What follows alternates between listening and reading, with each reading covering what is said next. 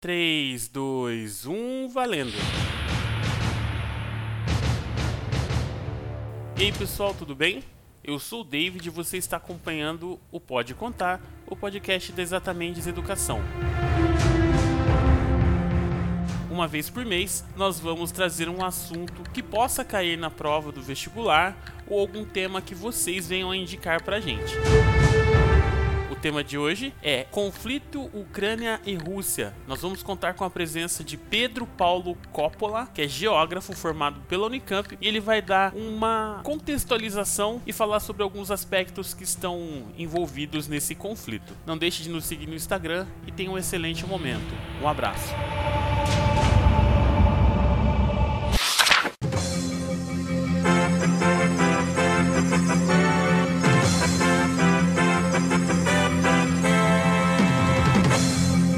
Governo da Ucrânia acaba de declarar que começou o ataque russo ao país. Pedro, o que está acontecendo nesse lugar de fato? No momento, assim, o que a gente tem, é, eu acho que as pessoas estão aí já até cansadas de ver nas notícias, é uma guerra, um cenário de guerra, né, que já está aí desde o dia 24 de fevereiro entre Rússia e Ucrânia. Mas não é tão simples assim, é, envolve uma série de fatores importantes que eu, eu vou tentar trazer aqui, né, fazendo uma construção desse cenário, ao mesmo tempo em que eu faço uma, uma contextualização histórica, trazendo os principais fatos aí para que fique mais fácil para os ouvintes entenderem também como que é construído e tal. Muitas pessoas estão chamando de conflito, muitas pessoas estão chamando de invasão e muitas pessoas estão chamando de guerra. É, de que forma que isso começou a ser construído? Então, a construção ela é bastante complexa. Eu trouxe aí uma, um conjunto de, de fatos históricos né, que eu considero relevantes para que seja mais compreensível. Né? O objetivo aqui não é fazer um aprofundamento do assunto, né, porque é um assunto que ele ele remonta a mais de 10 séculos, se nós formos pegar história de Rússia, Ucrânia e Belarus, que são países que estão muito conectados, né? Então eu, eu basicamente vou fazer uma pincelada em algumas questões históricas antigas, mas muito rapidamente. E o principal, o foco principal é a partir de metade do século XX em diante.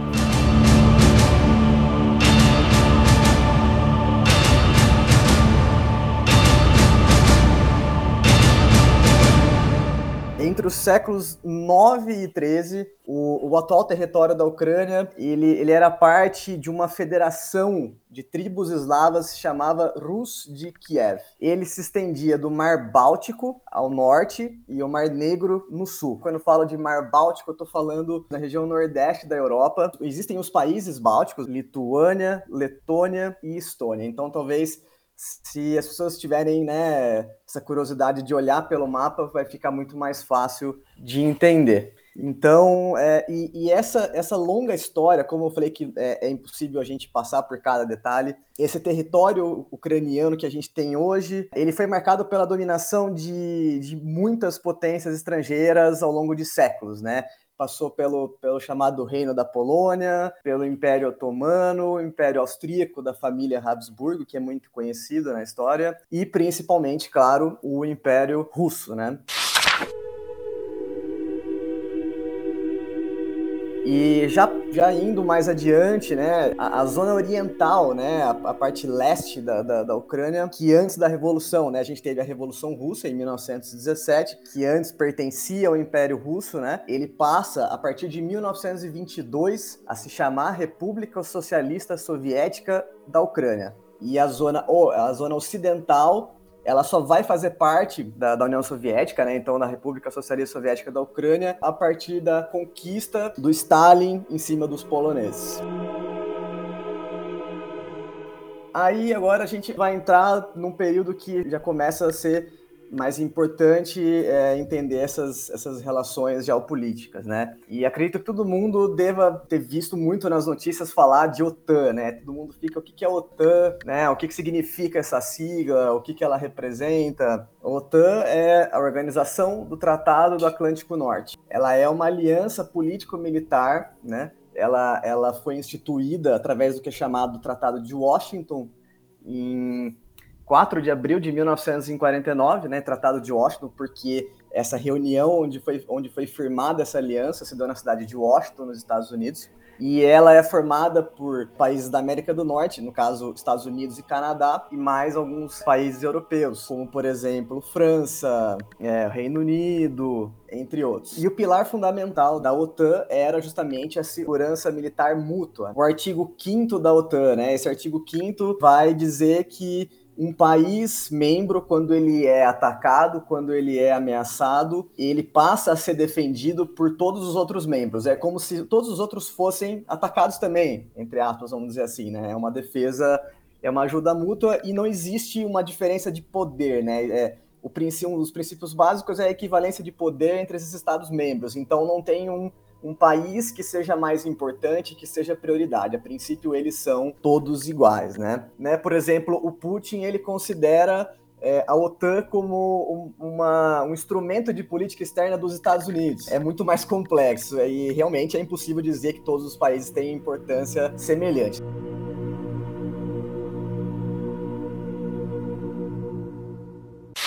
E depois, um pouco, né, alguns anos depois, em 1955, né, vem um outro acontecimento importante, que é a formação do Pacto de Varsóvia, né? O Pacto de Varsóvia também é uma aliança político-militar muito importante que ela nasce com um sentido de contrapor a OTAN, né? Ela é uma, ela é uma aliança entre, entre países, né, do chamado bloco socialista, né? É um conjunto que é formado pela União Soviética, então você tem Romênia, Hungria, Albânia e diversos outros países, né? E é importante dizer, né, que eles, ele, isso vem num contexto de Guerra Fria, pós Segunda Guerra Mundial, é onde Estados Unidos e União Soviética saem vitoriosos e cada um tem ideologias diferentes, então eles, apesar vitoriosos, de terem lutado para derrotar o nazismo, ambos saem claramente com, com interesses totalmente diferentes uh, desse contexto. Né? A, a, OTAN tinha como, como principal objetivo conter o avanço da União Soviética né, pelo leste europeu, e o contrário vem da, da, do, do Pacto de Varsóvia, com a tentativa de conter o avanço dos Estados Unidos. Né? É importante esse, esse contexto. É uma outra informação importante, e, e uma questão de diferença de semanas, né, que é uma coisa bem curiosa, a Alemanha, que né, até então um regime nazista que havia sido derrotado, ela entra para a OTAN. Não era interessante que isso ocorresse. Esse é um cenário muito importante de ser entendido, né? Porque isso define muito do que, do que predomina até hoje na maneira, por exemplo, em que o Putin fala e que ele julga defender, né, sempre essa questão do expansionismo da OTAN pelo, pela Europa. E agora a gente vai para a queda do Muro de Berlim, em 1989 soldados da Alemanha Oriental começam a derrubar uma parte do Muro de Berlim um dia depois da abertura de todas as fronteiras do país.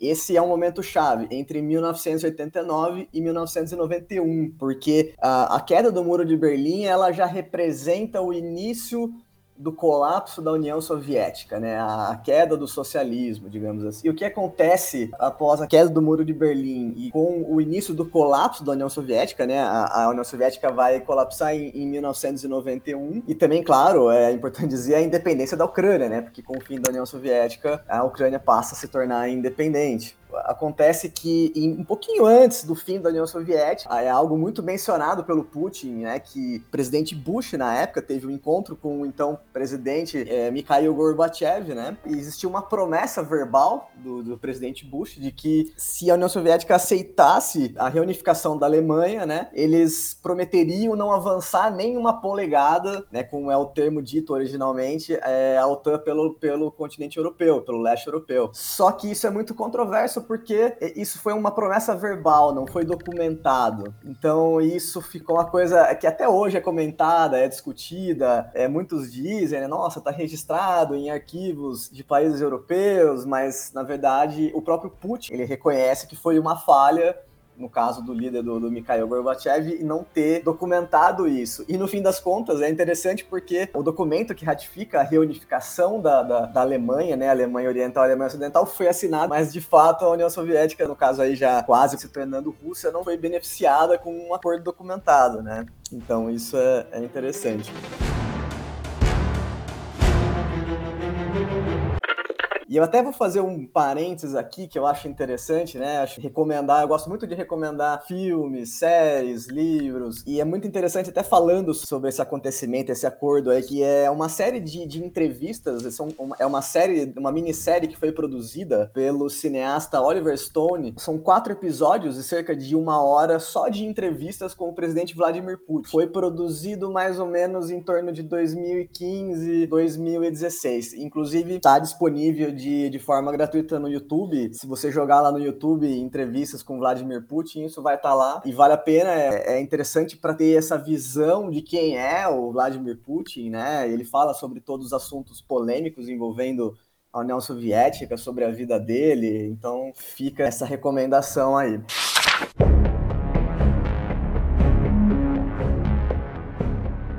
Eu vou pular para é, um aspecto importante, né? Falando de OTAN, falando desse acordo de não expansão da OTAN pelo leste europeu, né?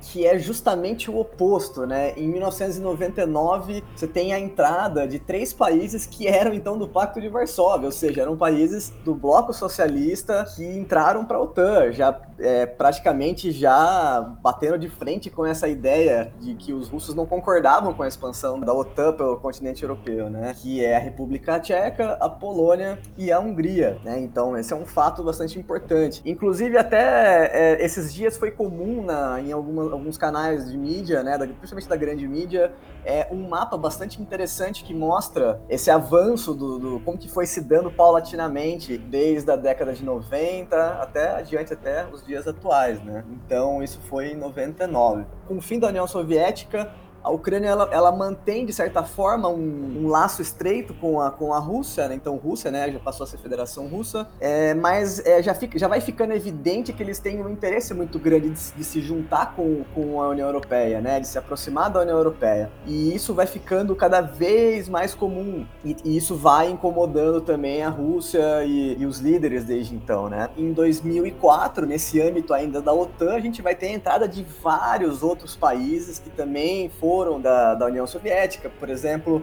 Bulgária, Romênia, Eslovênia, Eslováquia, Lituânia, Letônia, Estônia, enfim, já é assim uma expansão bem significativa, né? Não é, não é exatamente linear, assim, né? É interessante a gente ir e voltar para ficar mais fácil de compreender. Então eu vou voltar agora para 2003, um ano antes da entrada desses países, né? Na OTAN. Por que, que eu volto para 2003? 2003 é considerado o ano em que se tem a primeira crise diplomática pós é, Soviética entre Rússia e Ucrânia. Nesse período se dá a primeira grande crise porque a Rússia começa a a construir até de forma surpreendente uma barragem no chamado Estreito de Kerch. É um território que fica é, é, entre o território russo e a península da Crimeia, né? E Kiev viu isso de certa forma como uma ameaça, como se tivesse sendo uma, uma tentativa de redefinir, de reconfigurar as fronteiras, né? Inclusive isso acabou sendo resolvido depois com um acordo, né? Na época entre o já o presidente já era o presidente Putin, né? E e então o presidente ucraniano Leonid Kuchma, né? Então essa já, já é a primeira vez pós período soviético em que se tem essa, essa, primeira crise entre os dois países. Depois de 2003, né? 2004 a gente passou pela entrada daqueles países na OTAN e em 2008 a gente vai ter um, um acontecimento importante, né? Os Estados Unidos propõem um, um acordo de colocar a Ucrânia e a Geórgia na OTAN. E isso causa um grande mal-estar, obviamente, porque a, a, Rússia já tinha esse incômodo, é, é, é, muito antigo, e então quando os Estados Unidos manifesta esse interesse, né, por intermédio da OTAN, isso gera um grande problema. Inclusive, na época, em 2008, veio acontecer a chamada Guerra da Geórgia. A Rússia ampliou as ações militares na Geórgia. Tropas e colunas blindadas entraram mais de 50 quilômetros no país e a agência Reuters informou que o aeroporto da capital, Tbilisi, foi bombardeado. Moscou deu um ultimato para o governo da Geórgia desarmar os próprios soldados em outra região separatista do país, a Abkhazia. A Rússia decide intervir no território da Geórgia é, porque existiam dois, dois estados separatistas, né, que chamavam, que era o Sétia do Sul e a Abcásia. Então eles eram grupos separatistas com uma grande é, afinidade com o povo russo. Então eles buscavam essa separação e a Rússia interveio no que acabou sendo uma guerra muito rápida e, e mais que acabou tendo um grande número de mortes. Voltar um pouquinho além ainda, teve também a Guerra da Chechênia em 94. Também é outro caso de uma de um, de um território, só que aí a gente inverte em relação à retórica do Putin, né, que ele pregava muito a questão da autodeterminação dos povos, né, só que a autodeterminação dos povos, ela se aplica para um lado, mas não para o outro, porque em relação à Geórgia se tem esse interesse de intervir, né, mas quando a Chechênia quer se tornar independente da Rússia, isso não acontece, porque aí a Rússia intervém com um forte poder militar embora eles sempre neguem esse tipo de coisa, né? Então já é interessante perceber como que essa essa intervenção russa ela é bastante frequente e muitas vezes a retórica não é muito coerente, vamos dizer assim, né? E agora a gente avança para o que talvez seja o momento mais mais importante de todos que tenha causado o, talvez uh, o maior alvoroço que, e, que talvez me traga, traga a gente mais perto para esse conflito, para essa nossa guerra de hoje, né? que é o chamado Euromaidan.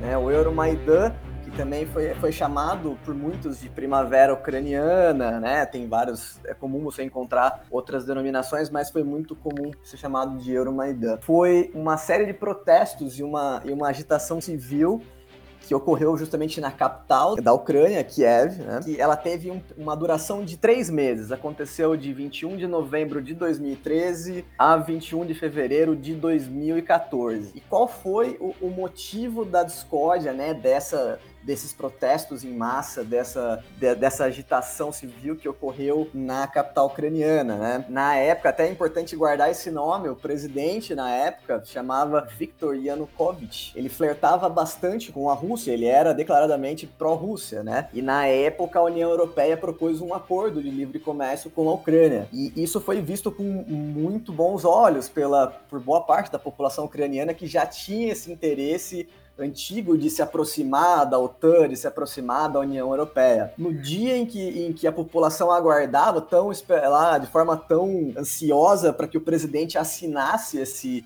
esse, esse documento e concordasse com esse tratado, o presidente se recusou a assinar esse tratado de livre comércio com a União Europeia. Isso deu início a essa série de protestos que teve mais ou menos 100 mortes de, de civis, né? Isso gerou um, uma destruição, né? Umas cenas de, de explosão, de briga, mortes, né? Enfim. Inclusive até, né, vou abrir ele parênteses novamente, é, para quem quiser ver de perto um pouquinho é, o que aconteceu, é, existe um documentário, né, produzido pela Netflix, que chama Winter on Fire, né? Ele é um documentário que mostra perto, né, o que aconteceu de fato nesse período desde, desde, desde novembro de 2013 até fevereiro de 2014.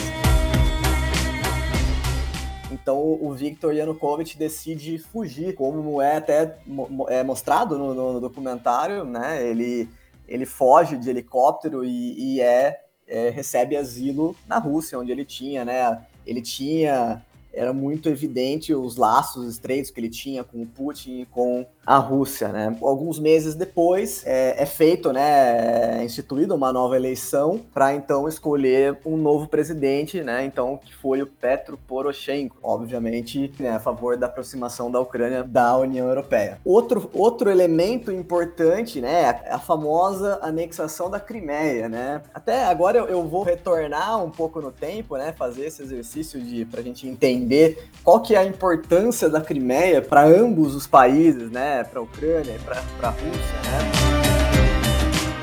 se a gente fosse realmente entender a fundo a questão da disputa pela Crimeia, a gente poderia ir até o século 12, 13, mais ou menos. Mas, como eu falei, como o nosso objetivo aqui é só trazer os principais elementos, a gente é, poderia voltar até o século XVII, século XVIII, mais ou menos, né? Quando na época você tinha o Império Russo e quem comandava o Império Russo na época era a Imperatriz Catarina Grande. Ela toma o território da Crimeia, que na época pertencia ao Império Otomano, passa a se tornar parte do Império Russo. E aliás, até para quem se interessa por, por, por, esse assunto, também tem uma, uma minissérie na, na, no HBO Max que se chama Catherine the Great, que tem, é uma, uma minissérie que tem quatro episódios que mostra um pouco da, do, dos, dos, anos finais da Catarina Grande, né? Porque foi uma, uma pessoa extremamente importante no contexto geopolítico daquele momento, né? Da, dos impérios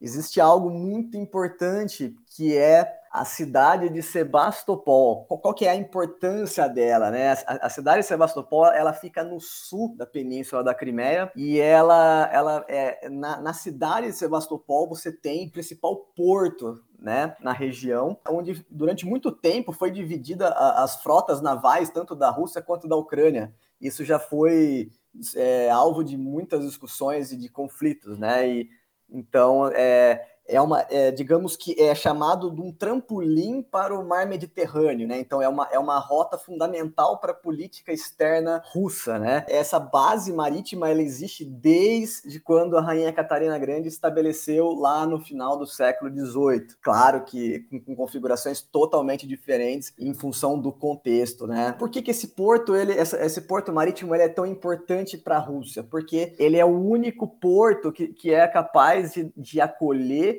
e de dar estrutura logística a toda a frota de navios da Rússia no Mar Negro. Né? Então, isso é, é um elemento fundamental para entender essa importância. E, e não só também por questões é, de defesa, né? De falar, nossa, mas é só uma importância militar. Não. Ela tem uma importância também para o escoamento e distribuição de, de parte da produção agropecuária, não só da Rússia e da Ucrânia, que é, aliás, até importante mencionar que a Ucrânia é um país que tem uma economia predominantemente agrícola, né?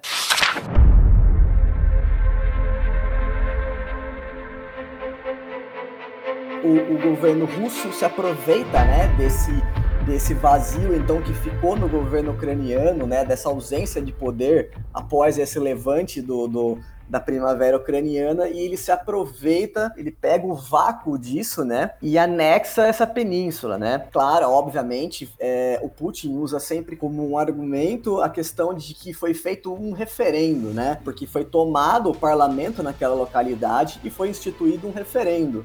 E esse referendo teve uma vitória massiva da, de habitantes que queriam a, o vínculo com a Rússia e não com a Ucrânia. Só que até esse, esse referendo ele não é reconhecido internacionalmente por nenhum país, ele só é reconhecido unicamente pela, pela própria Rússia. Né? Por exemplo, a Constituição da Ucrânia, todo povo ucraniano que, defe, que é pró-Ocidente, né? ele, que, ele acredita que esse território é ucraniano, independente dessa anexação e do e do fato de predominar, né, digamos assim, o povo é, que a gente chama do russo étnico, né? Então essa é uma configuração muito importante para a gente entender todo um dos motivos dessa, dessa guerra tá acontecendo, né? Pouco depois, ainda em 2014, entra a questão que é a região da bacia de Donbass, que compreende duas províncias de Luhansk e de Donetsk, que hoje são dominadas por grupos separatistas pró-Rússia ela é a região mais industrializada da Ucrânia. Então ali você tem uma reserva riquíssima de carvão é, e também, não menos importante, de aço e de minério de ferro. Então você tem uma indústria pesada, tem até é, especialistas, é, economistas que dizem que naquela região você tem até uma média salarial maior dos habitantes do que propriamente na região ocidental da Ucrânia, nos territórios mais né, de predominância agrícola. E até também é, foi justamente na região de Donbass, agora já vindo mais adiante, agora para a guerra mesmo, onde se deram as primeiras ações do, do, militares do Putin, foi justamente nessa região, né? O Putin alegou que ele estaria defendendo, né, o povo que ele considera como o povo russo, né, como território russo, que de fato também não é reconhecido internacionalmente, só foi reconhecido pela Rússia três dias antes do início da guerra, no dia 21 de fevereiro. Essa é uma região muito estratégica, ela tem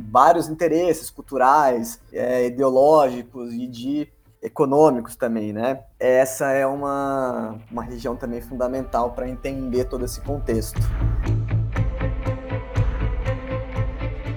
E para fechar, talvez, é, para entender um pouco, para fechar essa, essa, essa discussão, esse, esse longo aí resumo que eu, essa sintetização que eu fiz, né?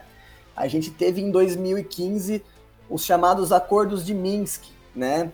Eles são chamados acordos de Minsk justamente porque é, eles foram realizados, né? Foram, foram em dois momentos. É, um deles foi no final de 2014, o outro no começo de 2015. Eles foram feitos né, reuniões feitas na em Minsk, que é a capital da, de Belarus, né? Que é um grande aliado da Rússia. Né? Então, e esses, o que, que foi esses, esses acordos de Minsk, né? O objetivo do, dos acordos de Minsk era justamente evitar o confronto, né, que estava sendo muito recorrente na, nessas províncias separatistas, né, entre o exército ucraniano e esse, os rebeldes pró-Rússia, né, naquele local. Então, e, inclusive esses, esses era um acordo de cessar fogo, né? Ele tinha, ele tem 12 princípios e era algo tido pela, pela, pela Europa Ocidental como uma grande chance de apaziguar o, esse contexto delicado que, né, que tinha ali na, dentro da, do território ucraniano.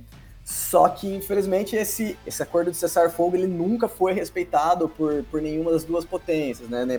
a Rússia, né, no caso, a Ucrânia, um poderio bem mais, vamos dizer, mais discreto, né? Mas, na verdade, isso acabou não sendo uma solução como a OTAN esperava, como a Europa Ocidental via como com bons olhos, né? É, acho que eu fecharia mais ou menos por aqui para entender todo esse contexto, né? Só que, na verdade, essa guerra, por exemplo, no leste, ele vai continuar até os dias de hoje. Cerca de 14 mil pessoas já morreram nessa guerra, né? Então isso é também chave para entender.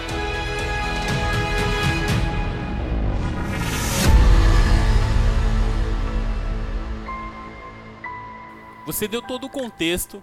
Nós sabemos como foi a construção dos povos, os argumentos usados por ambos os lados, Putin, OTAN, a própria Ucrânia, mas nós estamos em 2022 e nada mais atual do que uma polarização para que a gente possa manipular a opinião pública. E hoje a gente vê o Putin sendo pintado por muitos lados como o bandido, a OTAN como o mocinho ou os salvadores, e alguns grupos também veem o contrário, veem a OTAN como a personificação do mal, da opressão, o símbolo do imperialismo, e o Putin como vítima da questão. De que forma que a gente consegue enxergar enxergar isso com todo esse contexto que você deu pra gente? É, essa, essa você colocou uma coisa muito importante, né? Porque é muito comum é, essa, essa configuração, até porque ela acaba sendo muito mais conveniente para tentar é, ser explicado para as pessoas. Mas na verdade, em geopolítica, não, não se tem, em relações internacionais, não se tem. É, é, é não existe a possibilidade de se ter esse jogo de mocinhos e bandidos. O que a gente tem é, é, um conjunto de interesses, né? Você tem múltiplos atores envolvidos nessa, nessa história. Você tem, como eu disse, por exemplo, a OTAN nos dias de hoje, ela tem 30 países, né? Então, você, você pegar em, em, dentro de 30 países, por mais que seja uma organização onde se tenha toda essa cooperação, não existe de forma alguma um alinhamento que seja tão tão igual e semelhante entre, entre esses países, né? Até porque, por exemplo, você tem Macedônia do Norte, por exemplo, que, que é um país até, vamos dizer assim, relevante no cenário, e você tem Estados Unidos, que é a grande potência, né? Então, você tem interesses muito diferentes de cada lado, né? Sem contar que, que é, a gente tem que tomar muito cuidado justamente com a retórica, por exemplo, o Putin, né, ele é uma figura que, que se utiliza de, de argumentações muito controversas, né? Como, por exemplo, é, eu fiz esse, essa contextualização histórica do passado. É, em 2015, ele deu uma declaração em que ele dizia que a Rússia e a Ucrânia eram um só povo.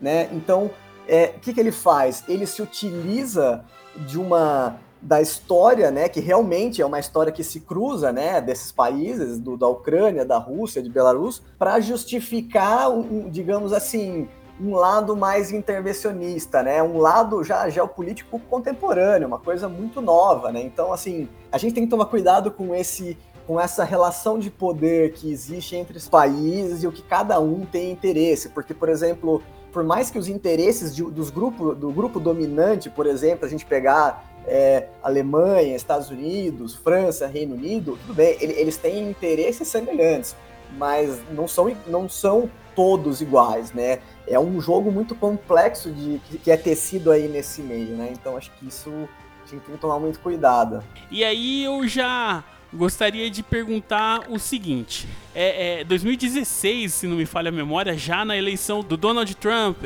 ah, que o Putin tem espiões em todo lugar. E aí a gente tá em 2022, tanto o mundo está dentro do nosso celular, quanto os nossos celulares estão sendo vigiados por todas as pessoas. E a gente tem ouvido, eu primeiras notícias que eu tive da guerra, eu tive a informação de que a Rússia tinha um padrão de ataque, né? Então, primeiro ela fazia um ataque cibernético e depois ela ia pro ataque físico de fato. De forma geral, a guerra que a gente está vivendo hoje é só uma guerra de, de, de bomba, míssil e já era?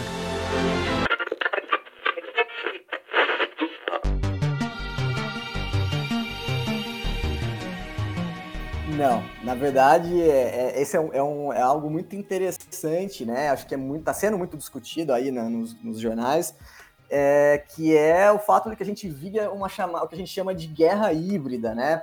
Ah, porque a, a gente chama de guerra híbrida porque ela rompe com o padrão tradicional em que a gente ficou acostumado a ver basicamente tanque, mísseis, é, caças e, e, só equipamentos bélicos e o confronto físico, né? Esse é o tradicional, né? Mas a, guerra híbrida é um tipo de conflito que, que ela abrange estratégias e táticas, vamos dizer, que elas fogem das tradicionais ações militares, né? Ela envolve, por exemplo, uma ampla máquina de propaganda, difusão de fake news, claro, principalmente os, os cyberataques, né? Contra os adversários políticos, como você citou? Tanto é que se a gente... É, até, por exemplo, saiu esses dias um, um dado que a, a, Microsoft afirma que 55% dos ataques cibernéticos no, no, mundo são cometidos em território russo, por russos. Então a gente já vê que existe um, algo interessante nesse conflito. E, de longe ele não é apenas militar. É, Rússia e Ucrânia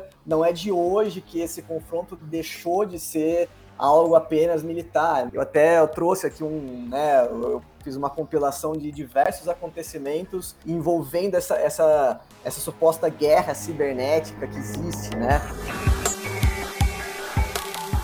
Se a gente for lá para 2014, é, a Ucrânia, na época, acusou a Rússia de ter bloqueado as comunicações de uma importante companhia telefônica justamente na Crimeia. E é na época, justamente, em que a questão da anexação da Crimeia estava em jogo. É para ver como esse cruzamento entre esses dois tipos de conflito ele se faz muito importante nesse, né, nesse novo cenário geopolítico, esse cenário moderno que a gente tem hoje, né? Então, na época, você imagina, por exemplo, uma companhia telefônica ser hackeada e você impossibilitar facilitar que pessoas tenham acesso à comunicação com outros territórios, por exemplo. Isso é uma, algo bastante complexo e gera um certo caos totalmente compreensível do desespero das pessoas, né?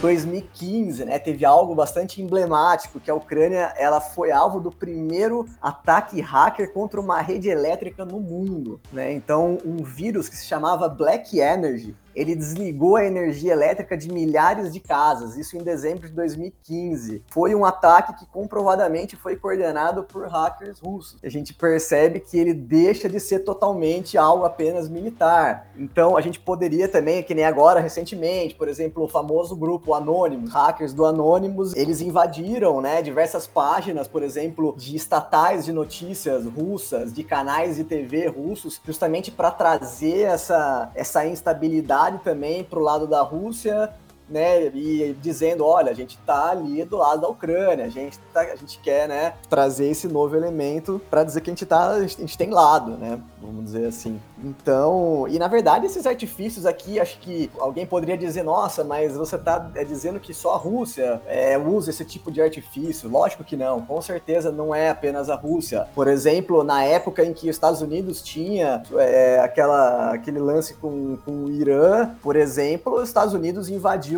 uma rede de, de, de, energia nuclear do Irã na época, o que desestabilizou essa uma usina importante no Irã. Então, assim, é, uma, é um tipo de ferramenta cada vez mais importante, mais utilizado na geopolítica atual, né? Tem um livro interessante que eu recomendo aqui, de 2018. O autor se chama Andrew Corbicko, é, Guerras Híbridas, das Revoluções Coloridas aos Golpes, pela editora Expressão Popular, se eu não me engano. Até eu gostaria de, de ler um trecho que eu peguei que o autor faz no livro, em que ele diz: A guerra híbrida é o paradoxal caos estruturado que está se tornando uma arma para satisfazer objetivos de política externa específicos. Isso faz dela tanto uma estratégia como uma arma. Às vezes a gente nem percebe, mas é o quanto isso também é importante, né? Claro que, que a guerra militar, o confronto militar, o embate militar, ele é fundamental, ele é um pilar muito importante mas é impossível pensar os conflitos, as guerras depois dos anos 2000 sem pensar, né, nesse lado da guerra informacional, vamos dizer assim, né?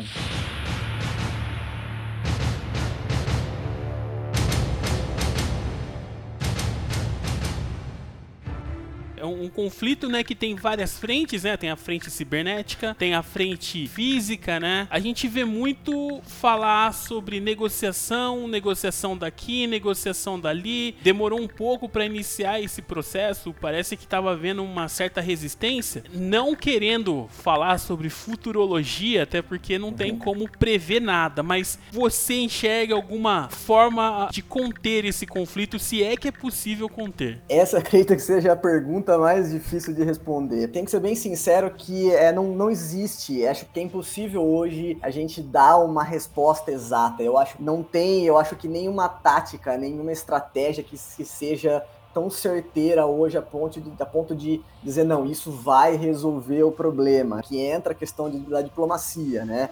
Tudo hoje passa pelas negociações. É impossível hoje definir tanto a médio ou longo prazo como vai ser resolvido, né? Inclusive, muitos dizem, por exemplo, ah, é, e se a Ucrânia, por exemplo, se tornasse neutra no cenário, é, por exemplo, de não entrar para a OTAN, isso resolveria e tal. Mas não é tão simples, né? Porque de um lado a gente tem a Rússia que entra, né, com ali com uma proposta que é, vamos dizer assim, que é bastante exigente, né? Claro que a, Ucrânia mostrou, tá mostrando o tempo todo que, que não vai assim também ceder tão fácil, né? Então eu acho que essa complexidade que impede a gente definir aí falou não, isso vai é, botar botar um fim nessa guerra, né? Infelizmente, eu acho que vai demorar um pouquinho, assim, né? Inclusive, até é, já se discutiu, por exemplo, possibilidade de a China aí, né, como, como um ator importante. A China era tida como um claro defensor da Rússia e, de certa forma, não foi o que acabou transparecendo nos últimos dias, porque na, na, nas assembleias aí, na ONU, inclusive chegou a condenar a ação da Rússia, de certa forma não era tão esperado, né? Inclusive, a China até chegou a se colocar como um possível mediador, mas, de certa forma, não sei se se é, essa vai ser a principal saída, né? É só uma das possibilidades de que está sendo colocada aí no, no, nesse contexto. Você falou sobre a questão da diplomacia e uma das palavras que tem muito aparecido com essa questão diplomática é a tal da sanção. Pô, o que, que vão fazer? Vão cortar os cabelos da Rússia para ver se tira a força? O que seria uma sanção e de que forma nasce, vamos dizer assim? É, a sanção, ela, ela é, na verdade, é, esse termo, na verdade, ele pode causar uma certa confusão, se a gente pensar pelo lado jurídico, que uma sanção, ela pode representar tanto, por exemplo, a aplicação de uma pena, de uma negação, quanto uma aprovação. Por exemplo, a gente ouve muito, por exemplo, ah, o presidente Bolsonaro sancionou a lei tal nesse aspecto a gente está falando de aprovação, de promulgação de uma lei. Mas, na verdade, o que a gente tem não tem nada a ver. O que a gente tem aqui, basicamente, é, é no contexto de, de uma punição por, de certa forma, infringir é, na verdade, a definição seria de infringir uma lei, um conjunto de leis, e de, ou de um, de um tratado, né? enfim, de algo que é previsto em lei. Mas é, aí entra um pouco da complexidade, porque a, a, a nesse caso, é, muitas das as sanções que estão sendo aplicadas, como a gente vê, por exemplo, lá a exclusão da Rússia do SWIFT, por exemplo, é, países que se recusaram a importar produtos russos. Essas sanções até agora, elas não são, elas não são embasadas propriamente em algo escrito, né, uma lei, elas são muito mais um conjunto de decisões tomadas por um coletivo aí de países, né, isso pensando nas principais que foram aceitas pelos países da Europa Ocidental e pelos Estados Unidos, mas também cada país vai aplicar a sua sanção né, ao que for conveniente para o seu contexto. Mas é claro que também é, existem situações em que as sanções podem ser aplicadas. Então, por exemplo, a ONU ela pode aplicar uma sanção, ela tem as premissas para fazer isso, né? Por exemplo, a gente tem o Tribunal de Haia, o Tribunal Penal Internacional, que pode punir em caso de, né, de crimes de guerra, enfim, essa, essa discussão toda. Mas basicamente o que a gente tem até aqui é, são sanções que não são embasadas propriamente em algo é, delimitado, por exemplo, uma punição por uma infração específica dali registrada em lei, né? Não é tanto assim, embora essa discussão esteja ainda, né? Por exemplo, alguns países já entraram com denúncia, por exemplo, no Tribunal Internacional de Haia para que seja de fato aplicada alguma sanção à Rússia no contexto de crime de guerra, né? Mas aí já é uma, uma discussão que ainda vai se desenrolar. Mas no caso, assim, a sanção ela visa enfraquecer o país que está cometendo, né? Por exemplo, no caso, está desafiando, digamos, direitos internacionais, por exemplo, que está desafiando a soberania de um país, está rompendo com certas normas. Então, ela visa enfraquecer. No caso, a Rússia claramente a gente já viu que em pouco tempo essas sanções já estão fazendo efeito. Isso mexe com a economia, porque o país passa a ficar isolado.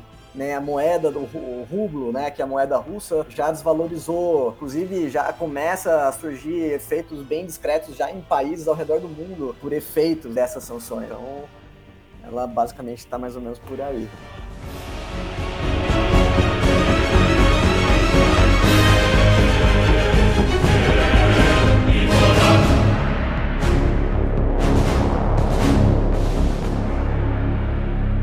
Pois bem, Pedro, com todos esses cenários, todos esses contextos que a gente viu, que você explanou, que você explicou pra gente, o que já é possível ver de consequência e o que nós podemos esperar a médio e longo prazo?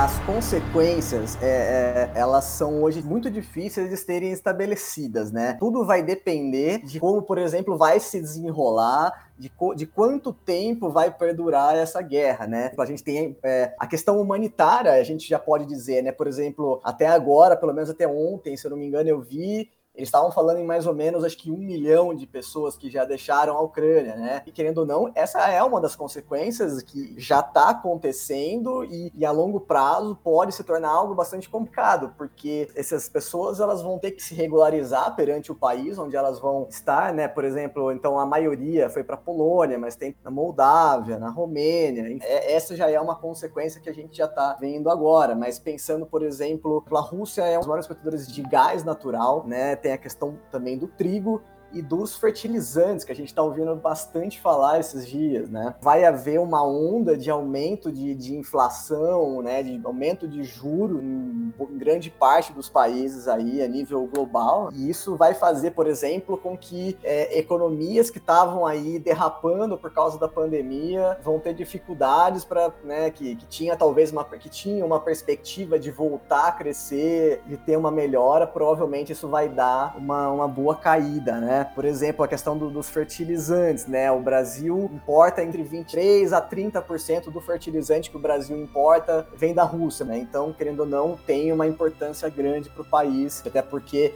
isso tem a ver com a característica do nosso solo, né? O nosso solo ele tem esse problema de não ter os nutrientes adequados, né, para poder gerar aí, plantações boas, né, boas safras, né, vamos dizer assim. Tem essa importância e a própria a, a Rússia cancelou uma grande parte das exportações por problema logístico. Esse é um dos problemas. Pensando já mais agora, por exemplo, na parte de alimentos, alimentos derivados do trigo, por exemplo, se a gente for pegar o pão, macarrão, diversos tipos de alimentos que vão encarecer acontecer porque essa exportação de trigo ela é muito também é, é, grande, né, a nível global, né? Isso vai ser também outra questão importante. Não só o trigo, mas também o milho, né? E, e, e pensando que esse é um efeito em cadeia, né? Por exemplo, é, se falou muito do preço do petróleo, né? Porque o petróleo atingiu é, o maior valor em sete anos né? Porque o petróleo ele não gera só, ele não é importante só para a produção de combustível.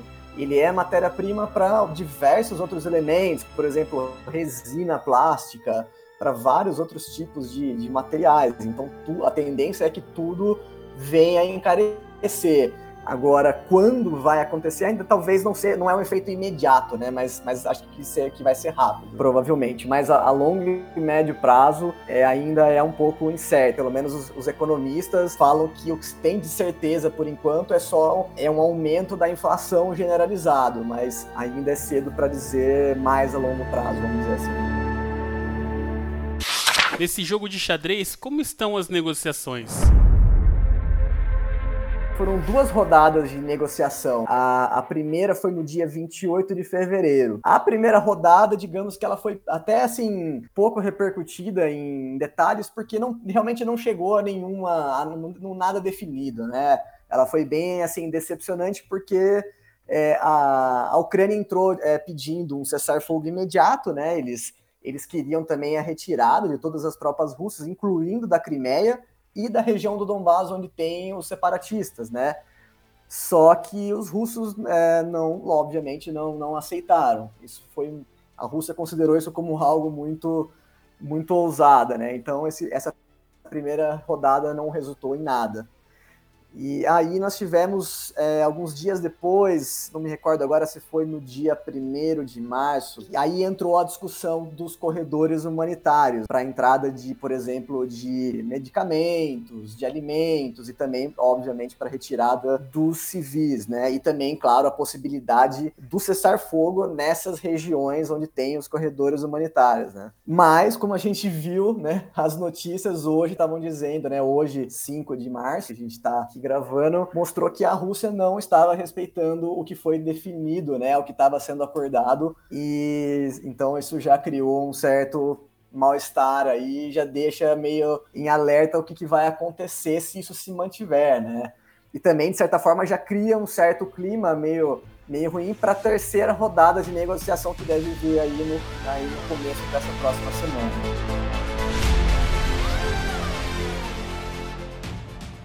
Quem quiser saber informações como estas, Além das sugestões que você deu de documentários e livros, tem algum conteúdo que você gostaria de indicar? Se as pessoas quiserem entrar em contato comigo, perguntar, tirar alguma dúvida, perguntar alguma coisa, pode entrar no meu Instagram, que é, é PP, né? Duas letras P, Popola. Eu vou responder com prazer. E, ah, eu até, é, eu, eu me esqueci um detalhe, também esqueci de indicar um filme que aborda a questão das províncias separatistas no leste da Ucrânia. O filme chama Donbass, 2018, se eu não estou enganado.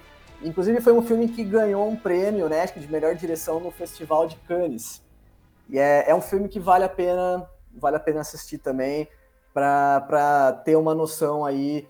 É, não é um documentário, não, não é uma produção que visa algo muito informacional, mas é interessante para quem gosta para assistir, né? E eu, assim, tenho algumas fontes que eu, que eu que eu até indico, eu gosto bastante da, da revista Ópera, né? Tem o site deles, dá para acessar. É, tem uma matéria, inclusive, que chama Ucrânia 40 Graus. Se você jogar até no Google, é fácil de achar. Que é uma matéria muito extensa, muito grande, que vale a pena que mostram a, a trajetória histórica desde o século 11, 10, né? Que é, uma, é um é o Pedro Marim, que é uma, é uma pessoa que entende muito sobre o assunto. Então é um site que eu, eu gosto bastante e eu recomendo. Tem uma pessoa, tem um, uma pessoa que é especialista na área, inclusive ele é radicado na Rússia, que é, ele chama Rodrigo Inhanes. É I-A-N-H-E-Z. Então é o Twitter dele é arroba ri, é, R Inhanes. Então é, é, uma, é, um, é uma pessoa que tem um profundo conhecimento sobre a história do, do da Rússia, é, principalmente do período soviético. E essas são as minhas indicações principais. Hein? Pessoal, a gente conversou com o Pedro Coppola. Pedro, muito obrigado pela participação. Muito obrigado mesmo. Foi bastante é, é, didático, foi bastante esclarecedor os detalhes que você deu. E quem sabe a gente não faz uma outra vez, num outro momento, já quando a gente estiver falando sobre a pacificação da questão, que é o que todo mundo espera. Obrigado, foi um prazer participar.